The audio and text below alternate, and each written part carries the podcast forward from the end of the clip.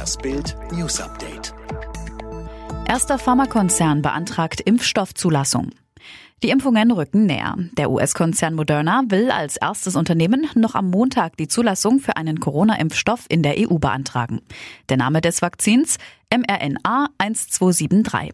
Die Wirksamkeit laut Hersteller 94,1 Prozent. Vergangene Woche hatte EU-Kommissionschefin Ursula von der Leyen mitgeteilt, mit Moderna sei ein Rahmenvertrag über bis zu 160 Millionen Impfstoffdosen abgeschlossen worden. Start der Auslieferung könnte laut Moderna noch im Dezember sein. 5 Euro pro Tag Homeoffice Steuerpauschale offenbar fix. Wer wegen der Corona-Krise verstärkt oder sogar ausschließlich im Homeoffice arbeitet, darf sich berechtigte Hoffnungen auf steuerliche Entlastungen machen.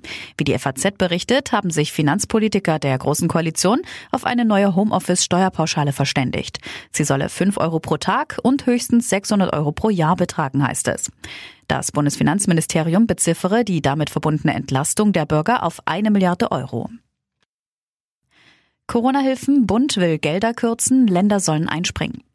Hessens Ministerpräsident Volker Bouffier und Unionsfraktionschef Ralf Brinkhaus sind in der CDU-Präsidiumssitzung am Montag heftig aneinandergeraten.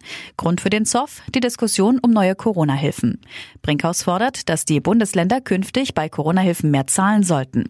Die Länderchefs reagierten empört. Für Bouffier ist es sogar mehr als ein Affront. Ich fordere sie auf, sich in Zukunft zu mäßigen, erklärte der Ministerpräsident nach Bildinformationen in Richtung des Fraktionschefs. Ich bin persönlich getroffen. Vollmond konnte ich deswegen nicht schlafen?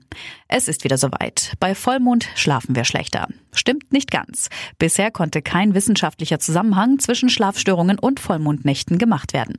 Forscher der Universität Basel stellten bei einer Studie im Schlaflabor im Juli 2013 zwar tatsächlich fest, dass die Tiefschlafphasen bei Vollmond um 30 Prozent verkürzt waren.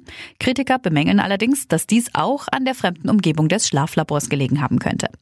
In der Nacht vom 29. auf den 30. Dezember leuchtet der Vollmond wieder in voller Schönheit vom Himmel. Nico Schwanz und seine Julia getrennt. Dabei ist sie im siebten Monat schwanger.